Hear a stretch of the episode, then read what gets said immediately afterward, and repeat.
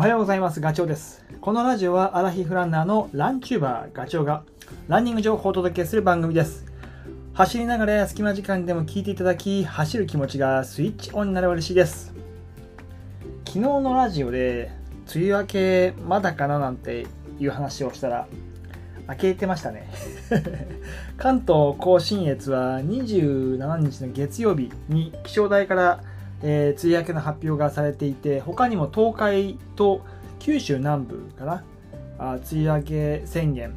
でこれは史上最短というニュースが流れてきてました。いや最短って夏を迎えちゃいましたね。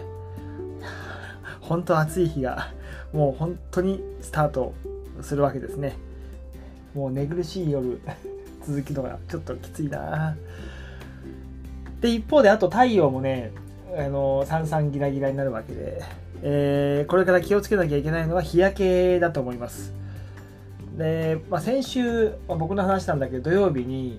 富士山に行ってきました。すごい天気が良くて、えー標高でいうと 1500m、まあ、御殿場口の5合目から入ってで宝永山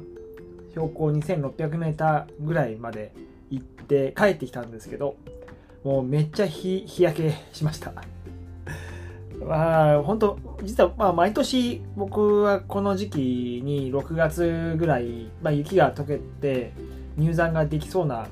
ね、上の方はちょっとまだ雪が残ってて富士山行けないんだけど大体そうだな宝永山ぐらい2600から 3000m 行かないぐらいまではあの御殿場口の方からは入れるんですよ。なのでよく行くんです毎年。だから、えー日焼けがどんだけするか標高が高い分太陽光線が強いっていうのも分かってるんでサングラスをつけてそれから日焼け止めを塗るっていうのはもうこれ絶対必要だってことは分かっているんですけどただこの前のねその土曜日めっちゃ天気が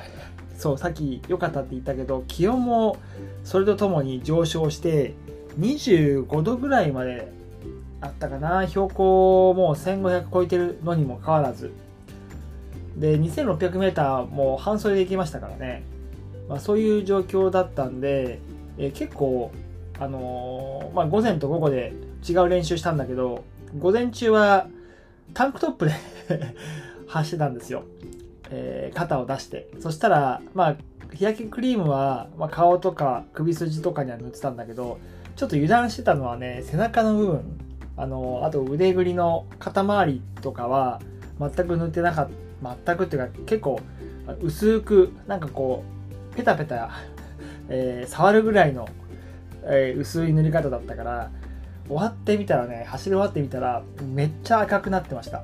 でその後お風呂に行ったんだけど着替えてる時に、まあ、上着脱いだ時に隣にいたおじさんがなんでそんなに赤くなるの？っていうぐらい。もう50過ぎてるおじさんがね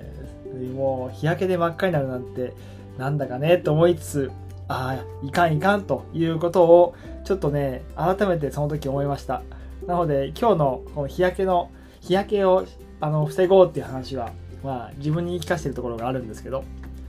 でちなみに紫外線って、えー波長の長さで3種類あって A 波 A 波が UVA で B 波 B 波が UVB で C 波。これが UVC って波長の長さで違うんですけど。UVC は、えっと C 波ですね。これはオゾンオゾン層で遮られるんで実際地上には降りてこない、えー言うと届くのは A 波と B 波。UVA と UVB ですね。じゃあこの UVA と UVB って何だっていうと、まあ、UVA はその紫外線全部の中の95%を占めてます。で波長が長いんでね、えー皮膚に当たると深部まであの到達しちゃうんですよね。故に、まあ、中に入ってるコラーゲンとかその辺までダメージを与えちゃうんで、まあ、いわゆるシワの原因になる。で、もう長い時間本当に、えー太陽光に当たり続けていると非常にあまりいい影響を及ぼさいい影響はまあそもそもないけど悪い影響を及ぼすなので、えーちょっと UVA は注意なんですよね。それから UVB これは、えーっと全体の紫外線の5%を占めるっていうものです。でこれはあのー、表の皮膚の細胞を、えっと、傷めるあの表面的なところね。あとメラニン色素の沈着に関わるところだということです。なのでえっ、とまあ奥までは UVB で届かないけど非常にそのエネルギー自体、えっ、と力が強いのでまさにその日焼けの原因を起こすのがこの UVB というふうに言われてるで、さらに、その、肌だけじゃなくて、目もそうで、目にもあまり良くない。まあ、サングラスをかけるっていうのはそういうこともあるんだけど、UVA はもう、あの、波長が長い上に水晶体まで届いちゃうんですって。で、白内障の原因になる。で、UVB は、あの、今度角膜に吸収されちゃうんで、大量に浴び続けると、角膜炎を発症するっていうふうに言われているので、まあ、いずれにせよ、まあ、本当紫外線は 目にも良くない肌にも良くないっていうことです。で、えーまあ、それを防ぐにはどうすればいいかっていうともう端的に日焼け止めのクリームを塗るしかないかなと思います。でただこの日焼け止めのクリームも1回塗って終わりじゃなくて大体やっぱ汗特にランニングとかすると汗かくので1時間おきぐらいに塗らないと落ちちゃうっていうふうにもねよく言われているのであのなかなか難しいけどねあのできるんであれば塗り直しをした方がいいと思います。でさらに、えー、顔の中でもとんがってる部分あのいわゆる鼻とかそれから顎とかあの目の下のところいわゆるこの辺なんていうの？えー、まあほっぺただよねそこの部分っていうのは日焼けしやすいのでクリームをちょっと厚めに塗るっていうことをしておいた方がいいです。それからあとね、そう、日焼け止めの指標って、パッケージにいろいろと数字とか、なんかプラスのマークがついてたりとかするじゃないですか。あれの意味を今一度言っておくと、えっ、ー、とね、パッケージに大きく書かれているのは2つあるんですよ。それは PA っていうのと、F、SPF ってやつ。で、PA っていうのは UVA による肌のダメージ効果それを防止するっていうでこれはねあの4段階のレベルがあって、えっと、足す足すプラスプラスが1つのが弱いプラスが4つっていうのが最強なので、えーまあ、できればパッケージにプラスが4つ書いてあるやつを選ぶべきだと思いますそれから FPF あ、違う、S、SPF ね。SPF。これは UVB の肌ダメージを防ぐっていうこれはあの数値で SPF の2から SPF の50プラスまであります。で、まあ、数字で言うと50が一番高い。で、さらに、えっと、50を超えるものに関しては50プラスっていう風な表現をされている。なので最強は SPF50 プラスです。なのでパッケージに、えっと、この PA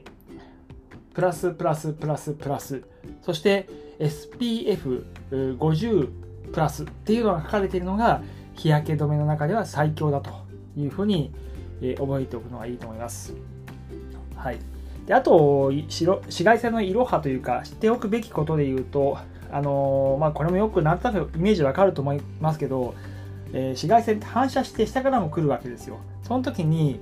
えっ、ー、とね、どのくらいの反射率があるか。コンクリートとかアスファルトは10%。で、これが、えー、水、水面になると10%から20%まで上がります。で、一方で芝生とか土だと、その、えっと、反射率は10%以下になるって。で、標高が 1000m 上がるごとに UVB ね、えー、すごい強烈なやつ。あれが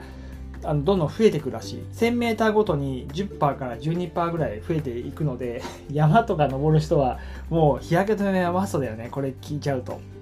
であとはキャップもつばがあった方が多少やっぱ顔のね、えー、当たる紫外線量は抑えられるっていうのとあとサングラスっていうのはもう、えーと、そういう処理紫外線を防ぐっていう処理がされているものを絶対に選ぶべきということですね。はい。えー、ちょっと自分に生かしてるところが多分にありましたけど、そんな感じで紫外線を防がなきゃいけない時期に突入しました。今日のお話が少しでも役に立てば嬉しいです。それではまた次回の放送でお会いしましょう。ガチョウでした。バイバイ。